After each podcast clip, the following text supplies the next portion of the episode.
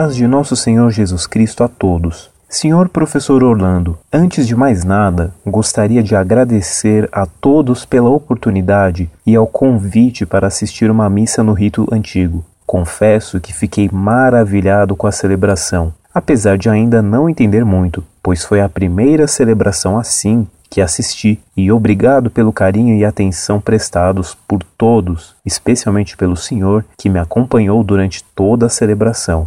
Bom, como já falei em outras cartas, sou católico, amo minha igreja mais que tudo. Não sou da RZC, mas gosto de algumas coisas, principalmente porque a minha conversão se deu na. Também não aceito muitas coisas da RCC, principalmente quando se fala de ecumenismo, pois, na minha opinião, o ecumenismo é obra do maligno em nossa igreja.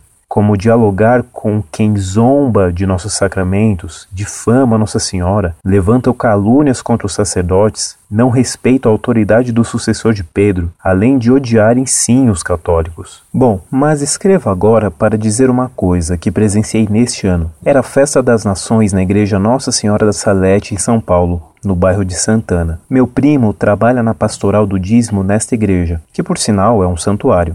O que aconteceu, ao meu ver, foi tremendamente uma profanação. Me corrija se eu estiver errado. Durante as festas, com apresentações culturais, um grupo de umas dez garotas se apresentaram na parte da entrada da igreja, que seria em frente ao altar e ao Santíssimo, dançando a dança do ventre. Eu fiquei indignado, achei um absurdo. Um amigo que estava comigo, que é espírita, achou aquilo um tremendo desrespeito, enquanto os católicos, entre aspas, da igreja aplaudiam e vibravam. Como católico que ama a igreja, detestei, reclamei e me chamaram de fanático, que eu estava errado. Só tive um argumento naquela hora. Em troca dessa dança, João Batista perdeu a cabeça. Agora pergunto: cadê os padres? Onde está a CNBB? Sabe, professor, estou indignado, cada vez mais triste com o que está acontecendo no mundo. Às vezes pergunto a Deus: Senhor, o que estás fazendo? Acaba logo com isso. Por tão menos o Senhor mandou um dilúvio, por tão menos o Senhor destruiu Sodoma e Gomorra. Estou trabalhando em telemarketing e com eventos, professor. Fico espantado com o homossexualismo, tanto entre os homens e entre as mulheres. Infidelidade, pessoas blasfemando, zombando de Deus, páginas no Orkut com o título Nossa Senhora e Jesus eram, entre aspas, Jesus, o pior mágico de todos os tempos. Hoje eu falo, professor Fedeli, será que não estaria na hora de voltar à Inquisição? Será que os inquisidores não estariam certos e previram o que iria acontecer? Livrarias católicas vendendo livros Wicca, Harry Potter, Código da Vinci, Operação Cavalo de Troia, Yoga e Meditação Transcendental. Freiras na cidade de Carapicuíba usando calças jeans agarradas. Um padre missionário da Consolata, que em uma revista declarou ter feito quatro iniciações do candomblé e não viu nada que desabonasse a fé católica. Na igreja Santa Rita do Pari, o Santíssimo em uma capela ao lado do altar, com flores murchas, pétalas caídas pelo chão e cheio de bitucas de cigarro. O Dia Nacional da Juventude, dentro da Catedral da Sé, durante a missa, jovens coordenadores da pastoral deitados no chão e se esfregando uns nos outros e se beijando como se estivessem em um motel, e ninguém falava nada seminaristas que mais parecem gays do que homens.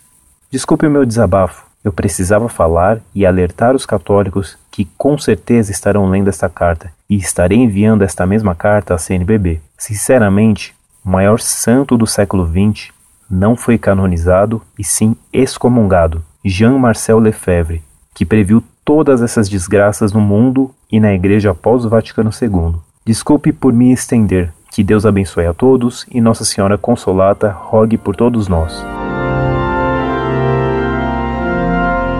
Muito prezado, salve Maria. Seu relato é impressionante. Gostei intensamente de seu argumento contra a exibição de moçoilas semi-despidas dançando a dança do ventre numa igreja da zona norte de São Paulo. Você lembrou muito bem que foi por motivo de uma dança desse tipo que São João Batista foi morto. E agora os responsáveis pelo culto permitem fazer isso numa igreja na presença de Cristo. Sua indignação é muito fundamentada. E quando a indignação existe por ofensas gravíssimas feitas a Deus, como as desse padre, que não vê nada contra a fé Na macumba, ela se chama zelo e é virtude bem amada por Deus. Bispos, que deveriam ser eles sim, cheios de zelo, mas que por medo de parecer retrógrados ou por cumplicidade com o mundo, capitulam e cede a tudo o que é mal. Em contrapartida, se um fiel se ajoelha para se confessar, há padres que protestam, mas contra a dança do ventre, eles se calam. Que Deus conceda um ano cheio de graças e o bem recompense por seu zelo. Incorde Jesus Semper, Orlando Fedeli.